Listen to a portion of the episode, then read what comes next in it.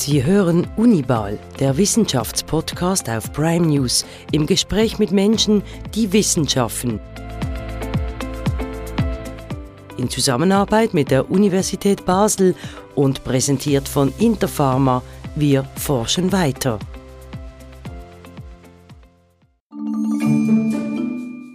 Antibiotika sind die schärfste Waffe bei der Bekämpfung von bakteriellen Infektionen und unabdingbar für die moderne Medizin. Doch es gibt ein Problem. Resistente Erreger breiten sich immer mehr aus. Diese Keime sind nicht mehr behandelbar mit einer Reihe von Antibiotika. Solche multiresistenten Keime gefährden die globale Gesundheit.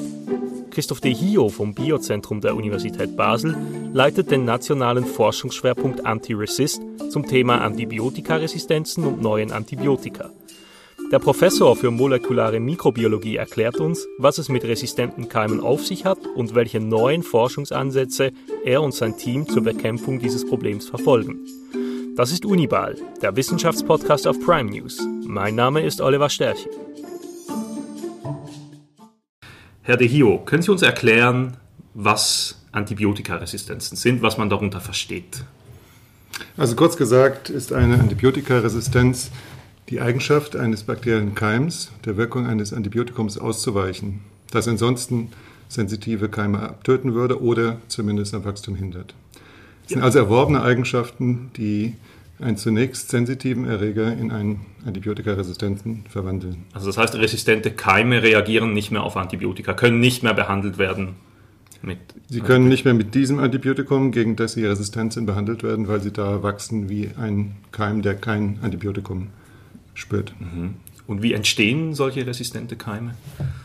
Also es ist ein ganz natürlicher Prozess, wenn man sich vergegenwärtigt, woher eigentlich die meisten Antibiotika kommen. Es ist aus dem Boden, aus Bakterien und aus Pilzen, die Antibiotika verwenden, um Konkurrenten in ihrer Nische ähm, zu kontrollieren.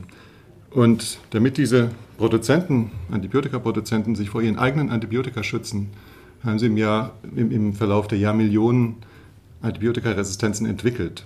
Solange die im Boden bleiben in diesen Bakterien, ist es kein Problem. Es wird erst dann problematisch, wenn die in Krankheitserregern landen. Es gibt aber noch einen zweiten Weg und der ist nicht natürlich, sondern durch den Menschen bedingt, durch den großvolumigen Einsatz von Antibiotika. Und hier kann zum Beispiel im behandelten Männchen oder im behandelten Tier unter dem Druck des Antibiotikums eine Resistenz selektioniert werden. Das kann auch passieren in der Umwelt, zum Beispiel in Indien, äh, eine Fabrik, die Antibiotika herstellt und große Mengen ins Abwasser gibt, dass dann in dem Abwasser die Konzentration so hoch ist, dass dort Antibiotikaresistenzen selektioniert werden. Und was ist denn das Problem, wenn Menschen jetzt in Kontakt kommen mit resistenten Keimen? Also zunächst ist, äh, möchte ich darauf hinweisen, dass ein großes Problem ist, dass Bakterien genetische Informationen untereinander austauschen. Und das führt dazu, dass sie eben auch diese Eigenschaften wie Antibiotikaresistenzen weitergeben können und so kann zum Beispiel so eine Resistenz, die vor vielleicht eine Million Jahren im Boden entstanden ist, auf Umwegen irgendwann in einen Keim, der für uns als Krankheitserreger wichtig ist, gelangen. Und uns dann ein Problem bereiten, wenn wir zum Beispiel eine Lungenentzündung haben und dringend auf ein wirksames Antibiotikum angewiesen sind, dass dann das Antibiotikum versagt, weil der Keim entsprechend resistent geworden ist. Nicht mehr reagiert, ja. Ähm, seit wann ist dann dieses Problem bekannt oder seit wann wird das, wird das erforscht? Also im Prinzip kann man sagen, dass äh, mit dem Durchbruch von Sir Alexander Fleming, der also das Penicillin gefunden hat, das geht zurück äh, in die 30er Jahre des äh, letzten Jahrhunderts und er hat 1945 den Nobelpreis bekommen. Und schon in seiner Nobelpreisrede hat er darauf hingewiesen, dass der nicht ordnungsgemäße Einsatz von Antibiotika zu Resistenzen führen kann. Und es war sehr visionär, hatte recht. Das Problem hat sich dann langsam aufgeschaukelt, aber so richtig ähm, besonders wichtig und untersucht ist es eigentlich erst in den letzten 20, 30 Jahren, wo man festgestellt hat, dass eben Multiresistenzen aufkommen. Dass also Keime plötzlich gegen eine Reihe von Antibiotika resistent geworden sind und es immer schwieriger wird, überhaupt noch ein wirksames Antibiotikum zu finden. Bleiben wir doch bei diesem Thema der Mensch, wo, wo lesen wir überhaupt diese resistenten Keime auf? Wie kommen die zu uns? Kann man sagen, gibt es da einen Haupttreiber dieser Entwicklung? Also es gibt äh, sicherlich viele äh, Möglichkeiten, wie diese Resistenzen entstehen und auch wie sie ihren Weg finden in die für uns wichtigen Krankheitserreger. Das wird heute ähm, zusammengefasst in einem Bereich, den nennt man One Health. Das bedeutet, man guckt jetzt nicht nur in die Humanmedizin, sondern auch in die Veterinärmedizin, auch in die Tierproduktion, Landwirtschaft und in die Umwelt. Weil letztendlich gibt es die großen Stoffkreisläufe, in denen letztendlich dann auch Bakterien ausgetauscht werden, aber auch diese Resistenzen, ich hatte ja schon erwähnt, die Bakterien können die untereinander austauschen und dann praktisch von einem Bakterium auf ein anderes überspringen können. Äh, wenn man jetzt in die einzelnen Bereiche reinschaut, dann ähm, ist es klar, dass also gerade die vom Menschen gemachte Selektion von Antibiotikaresistenzen insbesondere im Männchen und im Tier passiert ist. Man hat also riesige Mengen von Antibiotika in der Tierproduktion eingesetzt und hat dabei schon viel gelernt. Also es gab Zeiten, da hat man das als einen Wachstumbeschleuniger verwendet, mhm. um, um, möglichst viel Fleisch produzieren zu können in kurzer Zeit. Davon ist man weg. Also die Landwirtschaft hat ähm, in großem Maßstab jetzt Antibiotika eingespart. Und das ist ein großer Treiber auch von, der, von, den Resistenzen. Aber es wird immer noch sehr viel eingesetzt, immer noch mehr als im humanmedizinischen Bereich. Auch in der Humanmedizin hat man gelernt, dass man sehr sorgsam umgehen muss mit den Antibiotika und sie auf eine Art und Weise einsetzt, dass man möglichst noch Reserveantibiotika hat, die im Ernstfall dann entsprechend genutzt werden können. Also wir haben eigentlich die beiden Felder, Fleischproduktion und Medizinbehandlung von, von, von Krankheiten. Das sind, und dann letztendlich auch, was ich erwähnt hatte, dass also auch in der Umwelt Antibiotika zu einer recht hohen Konzentration vorzufinden sind in bestimmten Bereichen. Zum Beispiel ähm, in Indien, wo also viele Antibiotika produziert werden unter nicht den, den besten äh, Bedingungen und dann eben entsprechend große Mengen auch in die Umwelt gelangen und dort dann diesen Prozess der Selektion von, von Resistenzen auch beflügeln. Wie ist es denn in der Schweiz? Kann man dazu noch etwas dazu sagen? Also ist, das, ähm, ist die Fleischproduktion hier weniger das Problem und mehr die Krankenhäuser oder? Also ich würde mal sagen, in Europa die Vorreiter sind die Länder, die also eine sehr starke Landwirtschaft äh, haben ähm, zum Beispiel ähm, Dänemark und, und, Holland, die also dann sehr früh schon eine Politik gefahren haben, eben die Antibiotika, den Antibiotika-Einsatz vom Volumen her einzugrenzen. Und die Schweiz hat sich daran orientiert und gerade in den letzten Jahren eben auch, auch viele Maßnahmen ergriffen, um einen möglichst verantwortungsvollen Einsatz von Antibiotika zu gewährleisten. Jetzt habe ich gelesen, dass Krankenhäuser auch so als Hotspots gelten für resistente Keime. Sie haben das vorhin schon angetönt, äh, aber können Sie noch mehr dazu sagen, wieso gerade Krankenhäuser? Was ist da das Problem? Also bei Krankenhäusern ist das Problem, dass also ähm, Patienten bringen schon äh, multiresistente Keime mit. Und das Problem ist, dass im Krankenhaus dann eben viele empfängliche Personen sind. Personen, die vielleicht ein geschwächtes Immunsystem haben, weil sie eine Krebstherapie haben oder ähm, eine Organtransplantation, weil sie vielleicht älter sind, und schon viele Vorerkrankungen haben. Und dann kann es eben relativ leicht passieren, dass so ein Keim überspringt. Und man versucht das natürlich mit Hygienemaßnahmen zu begrenzen, aber es passiert im begrenzten Maßstab doch und es kann sogar zu einem richtigen Ausbruch führen. Was dann verheerend ist in einem. Genau. Also im Prinzip, die Resistenzen werden schon eingeschleppt, aber dann im Krankenhaus können die sich unter Umständen unter ungünstigen Bedingungen auch entsprechend verteilen.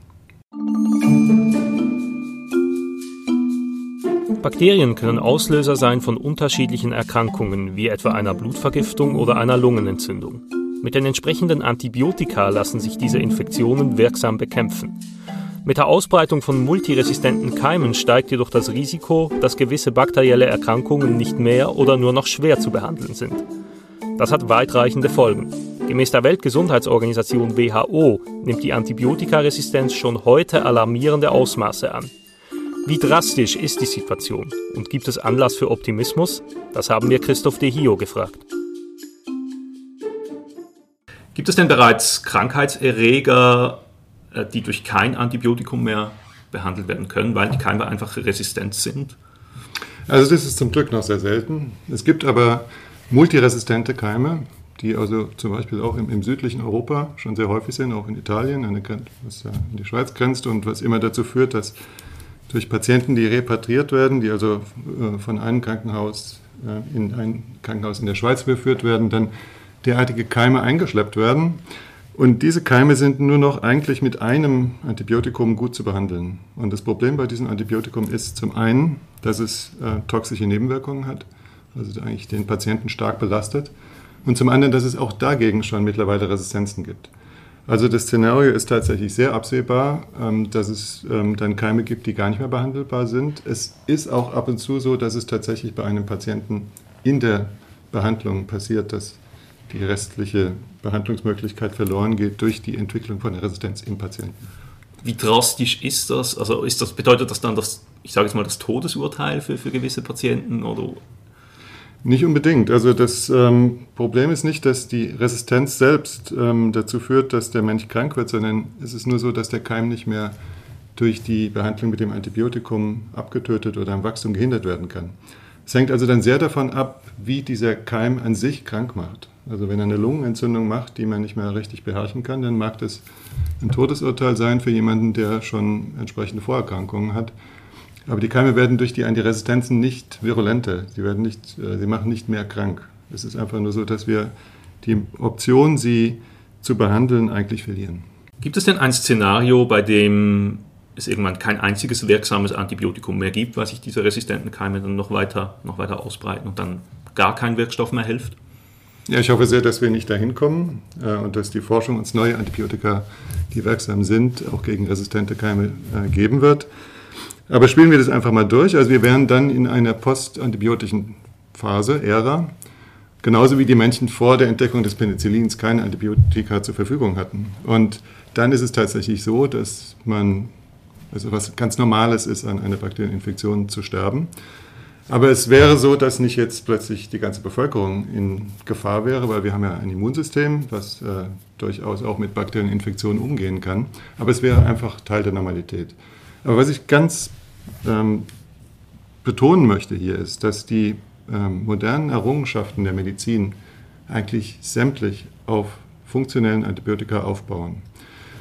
Das gilt zum Beispiel für ähm, Operationen im Allgemeinen, wo man häufig auch eine Prophylaxe gibt mit Antibiotika dann, oder eine Nachbehandlung machen kann. Aber ganz insbesondere dann, wenn es um Organtransplantationen geht, wenn es um äh, Krebsbehandlungen geht, wo immer das Immunsystem entsprechend geschwächt ist und wo man unabdingbar auf Antibiotika angewiesen ist. Aber wie, wie, optimistisch sind Sie, dass man dieses Problem in den Griff bekommt? Respektive, also Sie haben vorher gesagt, es wird sich weiter akzentuieren, aber können wir es dann auch in den Griff bekommen? Also es gibt einen weiterhin bekannten Report, der im Auftrag der britischen Regierung im Jahr 2016 in, äh, entstanden ist und der besagt, dass heute schon ungefähr 700.000 Menschen an den Folgen von Antibiotikaresistenzen sterben und dass sich, wenn wir nichts unternehmen, das bis zum Jahr 2050 auf 10 Millionen Tote pro Jahr weiterentwickeln wird. Und das wäre dann die Haupttodesursache, würde den Krebs als derzeit Haupttodesursache ablösen. Also das ist ein äh, ganz negatives Szenario. Man kann sich natürlich äh, durch Stewardship-Programme, also das, was wir eben besprochen hatten, dass man sorgsam mit den Antibiotika umgeht, sicherlich noch etwas Zeit erkaufen, um mit den bestehenden Antibiotika noch ähm, eine gewisse Zeit ähm, recht wirksam äh, äh, bakterielle Infektionen therapieren zu können. Ähm, allerdings ist es klar, dass wir irgendwann neue Wirkstoffe brauchen. Und da muss man sich jetzt vergegenwärtigen, die Blütezeit der Antibiotikaentwicklung war in der zweiten Hälfte des letzten Jahrhunderts. Innerhalb von wenigen Jahrzehnten hatten wir ein ganzes Repertoire von Antibiotika, die allesamt sehr wirksam waren und nach und nach kamen die Resistenzen.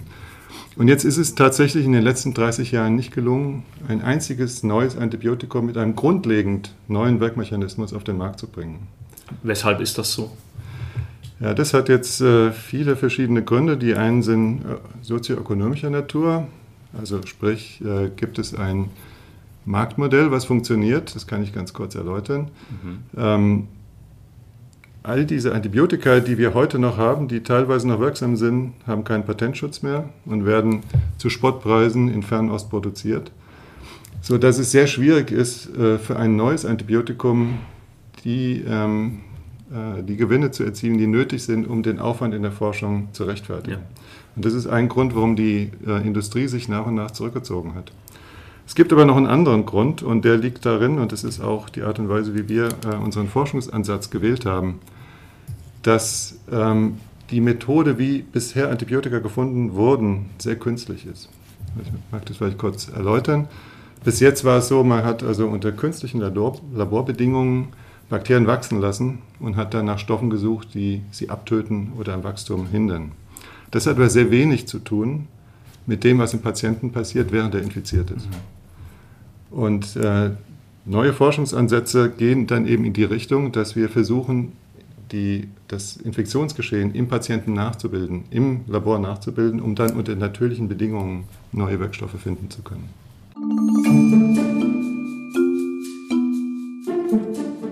Der nationale Forschungsschwerpunkt Anti-Resist, den Christoph de Hio leitet, ist ein interdisziplinäres Verbundsprojekt, an dem 29 Forschungsgruppen mitarbeiten. Den Lead hat die Universität Basel. Beteiligt sind auch die beiden ETH sowie die Universitäten und Unispitäler in Zürich und Lausanne. De Hio betont im Gespräch insbesondere die Bedeutung des neuen Biozentrums sowie des Life Science Campus der Uni Basel, der als Gravitationszentrum des nationalen Forschungsschwerpunkts Anti-Resist diene.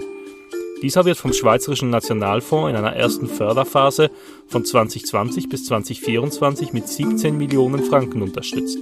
Zwei weitere Förderphasen bis 2028 respektive 2032 werden folgen. Welchen Ansatz die Forscherinnen und Forscher genau verfolgen, erklärt uns Christoph de Hio. Sie haben die neuen Ansätze in der Forschung angesprochen. Können Sie uns vielleicht noch erklären, woran Sie und Ihr Team genau arbeiten, mhm. woran Sie forschen? Also wir wollen tatsächlich den Bereich Antibiotikaforschung auf neu, neu auf die Beine stellen und dieses zentrale Forschungsfeld nachhaltig beleben, äh, um neue innovative Antibiotika entwickeln zu können. Und das zentrale Element ist dabei, den Patienten ins Zentrum der Forschung zu stellen äh, und das bedeutet, dass wir wegkommen von diesen eben schon erwähnten künstlichen Laborbedingungen, die verwendet wurden, sehr erfolgreich in der Vergangenheit verwendet wurden, aber heute äh, sich erschöpft haben, sodass eigentlich immer wieder nur das Gleiche gefunden wird und keine Innovation mehr wirklich passiert. Und dass wir wegkommen von diesen künstlichen Laborbedingungen und den Menschen ganz ins Zentrum stellt. Was bedeutet es? Wir müssen zunächst erstmal lernen, was passiert eigentlich im Menschen bei der Infektion. Erstaunlicherweise gibt es da große Wissenslücken. Also wir arbeiten hier mit der Klinik zusammen, insbesondere dem, dem Universitätsklinikum Basel, wo wir dann von infizierten Patienten Probenmaterial bekommen und mit Hilfe modernster Technologie verstehen, in welchem Zustand, in welchem physiologischen Zustand die Bakterien sich befinden. Und dieses Wissen transformieren wir dann in neue ähm, patientenorientierte Testsysteme die zum Beispiel bei einer Lungeninfektion die Lunge als Mikrogewebe nachbilden oder bei einer Blaseninfektion das Blasenabschlussgewebe entsprechend nachbilden. Und dann unter wirklich physiologischen Bedingungen, wenn man das infiziert, diese Gewebe infiziert, dann ermöglichen dann ähm, neue ähm, Wirksubstanzen zu testen, neue Ansatzpunkte zu finden, die bisher einfach übersehen wurden bei diesen ganz künstlichen, laborgetriebenen äh, Ansätzen. Wie erfolgreich sind Sie jetzt mit diesen neuen Ansätzen bislang? Wie vielversprechend ist das? Also es ist so, dass wir dieses Projekt im vergangenen Jahr begonnen haben und es ist langfristig gefördert durch den Schweizer Nationalfonds über zwölf Jahre. Und in dieser ersten Phase sind wir eben genau in diesem Prozess, den ich gerade beschrieben habe. Und das setzt sich fort, dass wir mit Bioingenieuren dann diese neuen Testsysteme so formulieren, dass sie auch der Industrie zum Beispiel mhm. zur Verfügung gestellt werden können, aber auch uns in der Grundlagenforschung dazu dienen, diese neuen Ansätze besser zu fundieren und ähm, für eine weitere Bearbeitung in Richtung von neuen anti infektiver Antibiotika ähm, bereitzustellen. Also, also von daher sind wir jetzt in dieser ersten Phase dabei, diese neuen Modelle zu entwickeln und dann in der zweiten Phase, es geht immer in vier Jahren Phasen, würden wir dann äh, die Translation voranbringen, dass eben genau dann neue Wirksubstanzen getestet werden können und in der letzten Vierjahresphase sollten die dann wieder in die klinische Prüfung münden, sodass wir dann den Bogen schaffen und vom Patienten beginnen, praktisch über die Biologie, das Engineering, die Industrie dann wieder zurück in den Patienten kommen. Also vielleicht um das noch kurz auszuführen, Translation bedeutet, dass Sie dann eben mit der Industrie dann zusammenarbeiten, die dann effektiv aus ihrer Grundlagenforschung dann ein, ein Medikament macht oder ein, ein, ein Antibiotikum mache. Ja, also es ist so, dass wir Translation, das ist also ein Begriff, der auch im Akademischen auch schon seine Bedeutung hat. Und tatsächlich ähm, wollen wir aus der Grundlagenforschung näher an die Anwendung kommen. Mhm. Aber dann irgendwann kommt tatsächlich der Handshake, die, die äh, Begegnung mit der Industrie, die Übergabe von bestimmten Projekten. Und das kann in verschiedenen Phasen sein. Und was wir äh, als wichtig erachten, ist, dass wir erstens äh, ein gutes Verhältnis eben zu der Industrie pflegen, um zu verstehen, ähm, wo die Probleme auf dieser Seite sind, auch unsere Entwicklung auch dorthin tragen zu können, aber auch innerhalb der Akademie Entrepreneurship zu fördern. Mhm. Also wir haben jetzt zusammen mit äh, deutschen Partnern mit unserem nationalen Schwerpunktprogramm ähm, ein Inkubator für die Antibiotikaforschung, also ein, ein Konstrukt, was hilft, äh, jungen Start-up-Firmen Fuß zu fassen, an der Universität Basel angesiedelt, um eben genau aus der Forschung heraus gute Ideen in den privaten Sektor zu tragen, um hier eine Dynamik zu entfachen, dass ähm, sich die Pipeline von unten wieder füllt, die leider durch diese, ähm, wie eben beschrieben, das ähm, derzeit nicht funktionierende Marktmodell leer ist und praktisch neu gefüllt werden muss und mit neuem Schwung dann entsprechend ähm, der Entwicklung neuer Antibiotika Vorschub leistet. Sie haben vorhin gesagt, in den letzten 30 Jahren seien keine neuen Wirkstoffe entwickelt worden. Jetzt im Verlauf des Gesprächs haben wir gehört, dass momentan sehr viel passiert in Basel, Grundlagenforschung, äh, Zusammenarbeit mit der Industrie. Kann man dann überspitzt ausgedrückt sagen, in Basel wird dieses globale Problem gelöst werden? Also Basel hat natürlich als Region tatsächlich allerbeste Voraussetzungen in diesem Bereich, ähm, ganz wichtige Beiträge zu leisten. Das fängt an bei den akademischen Institutionen und den Kliniken, die zu diesem Forschungsverbund, diesem nationalen Schwerpunktprogramm Anti-Rassist zusammengefasst sind unter Führung von der Universität Basel. Aber ganz wichtig ähm, ist eben die Industrie, die äh, entweder als mittelständig, kleine mittelständische Unternehmen im Biotech-Sektor in der Antibiotikaforschung aktiv sind, aber eben auch Roche als eine der großen, die dann auch in der Lage sind, dann tatsächlich ein neues Antibiotikum auf den Markt zu bringen. Und dieses Ökosystem greift jetzt zusammen also wir haben bereits äh, Kollaborationen mit der Roche am Laufen, mit äh, diesen äh, kleinen und mittelständischen Unternehmen, äh, um die neuen ähm, Erkenntnisse und, und äh, Methoden aus der Forschung in den industriellen Kontext auch übertragen zu können. Und aus dieser Sicht heraus äh, denke ich, dass Basel ähm, und die Schweiz ähm, im größeren Kontext ähm, die allerbesten Voraussetzungen hat, hier wirklich ganz oben mitzumischen. Es gibt vielleicht noch die Region Boston, die ähnliche Voraussetzungen hat.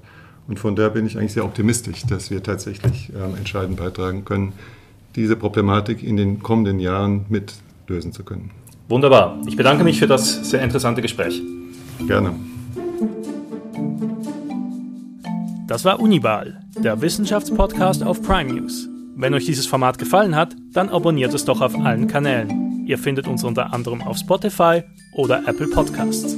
Vielen Dank und bis zum nächsten Mal.